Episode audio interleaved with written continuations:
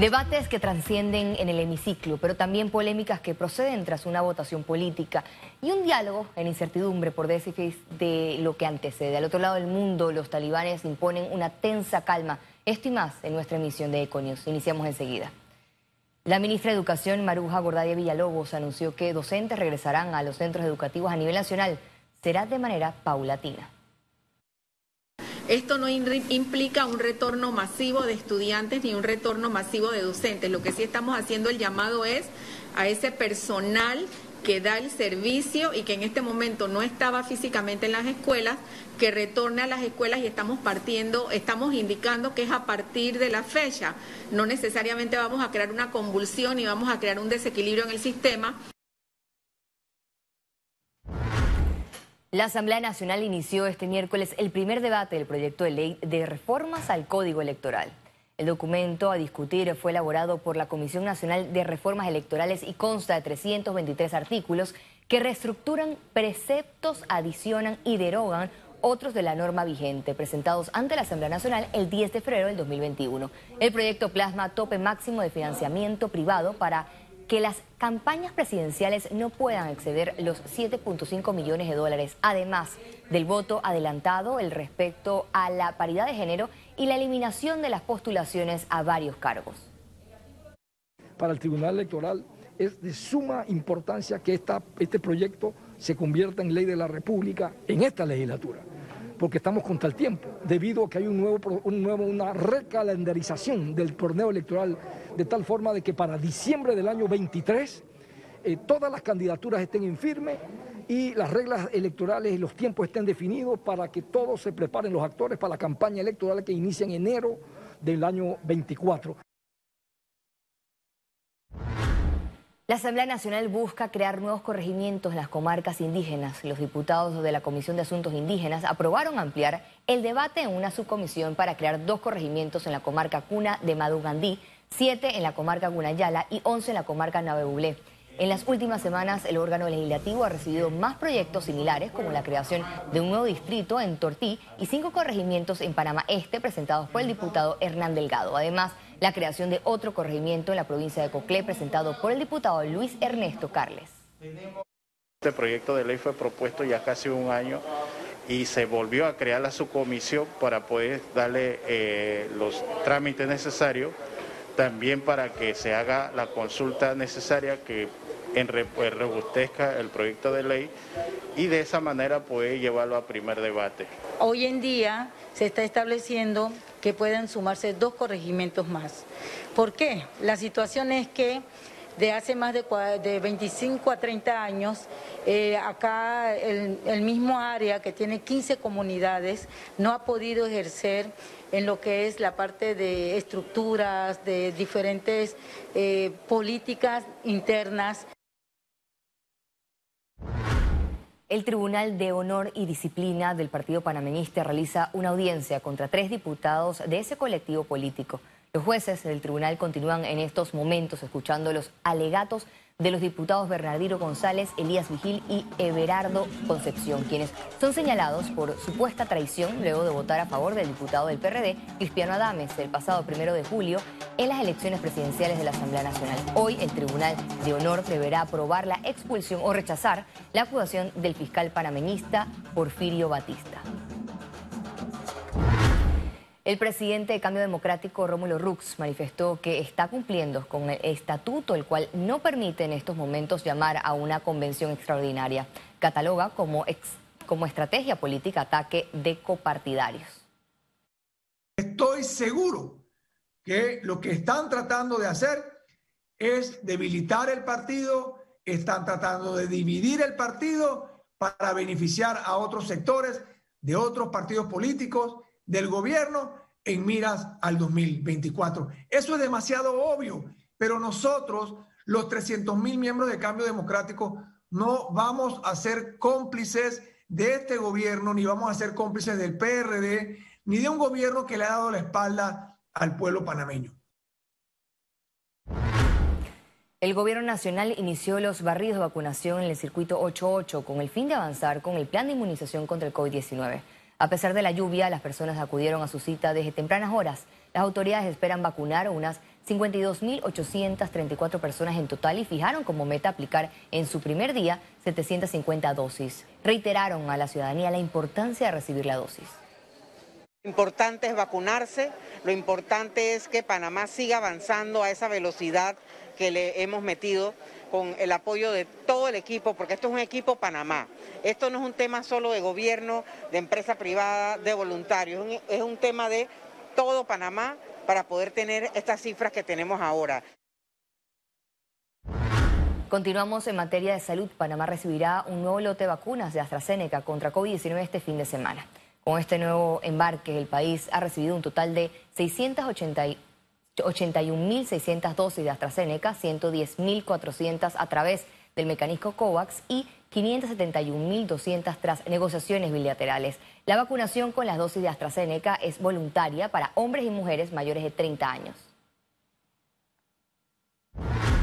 La positividad de pruebas COVID-19 en Panamá cayó a 7.3%. Veamos en detalle la cifra del MINSA. 449.762 casos acumulados de COVID-19. 838 sumaron nuevos contagios por coronavirus. 444 pacientes se encuentran hospitalizados, 107 en cuidados intensivos y 337 en sala. En cuanto a los pacientes recuperados clínicamente, tenemos un reporte de 432.938. Panamá suma un total de 6.981 fallecidos, de los cuales 9 se registraron en las últimas 24 horas. La canciller de la República, Erika Moines, destacó que en Panamá transitaron más de 50.000 migrantes, los cuales recibieron atención de primera línea por parte del gobierno.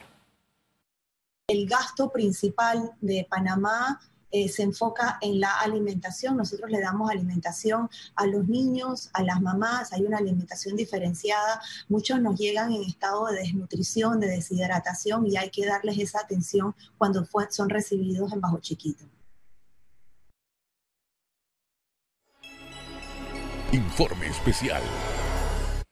Transcurridos seis meses desde que inició el diálogo de la Caja de Cero Social, se mantiene la expectativa sobre qué sucederá con la institución y sus programas. A continuación, un informe especial de nuestra periodista Ciara Morris.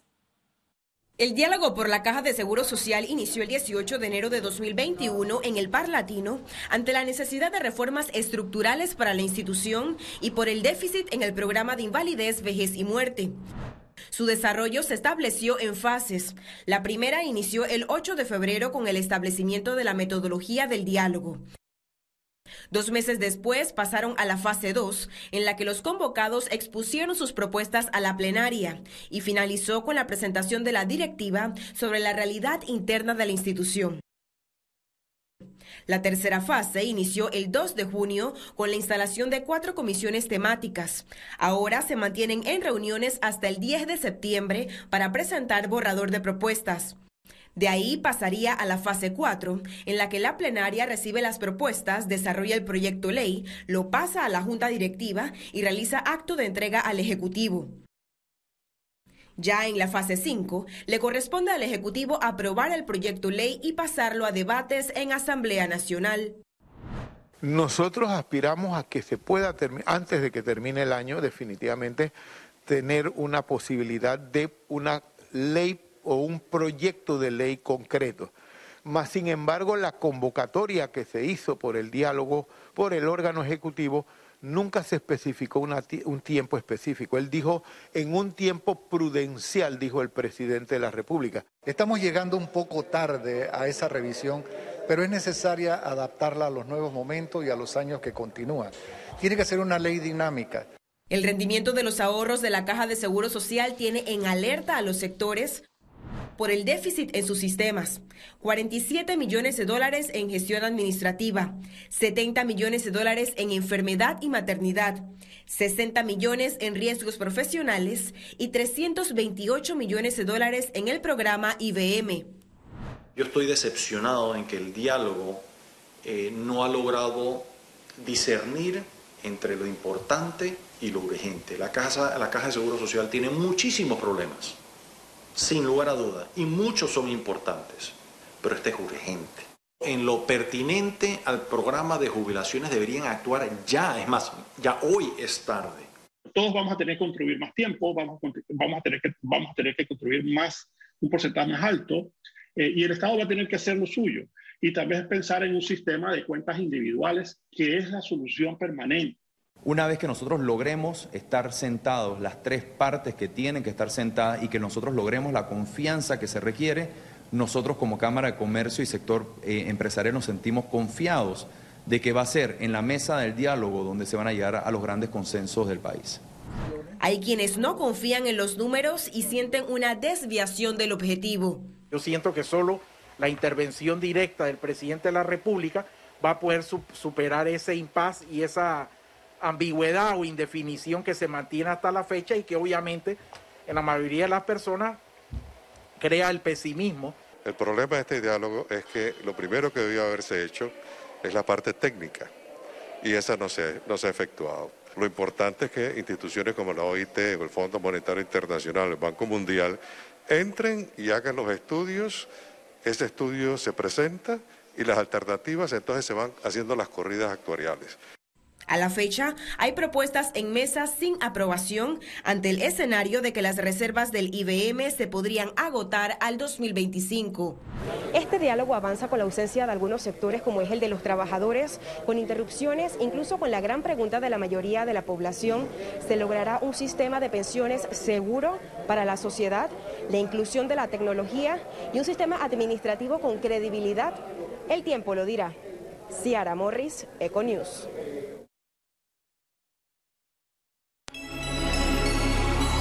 Panamá exporta. Los exportadores esperan cerrar 2021 con récord, sobrepasar los 2.500 millones de dólares en exportaciones. La Asociación Panameña de Exportadores, el Ministerio de Comercio e Industrias y Pro Panamá realizaron este miércoles el sexto Congreso Nacional de Exportación. En el evento informaron que Panamá rompió un récord en exportaciones en el primer semestre del año y esperan cerrar 2021 con otro.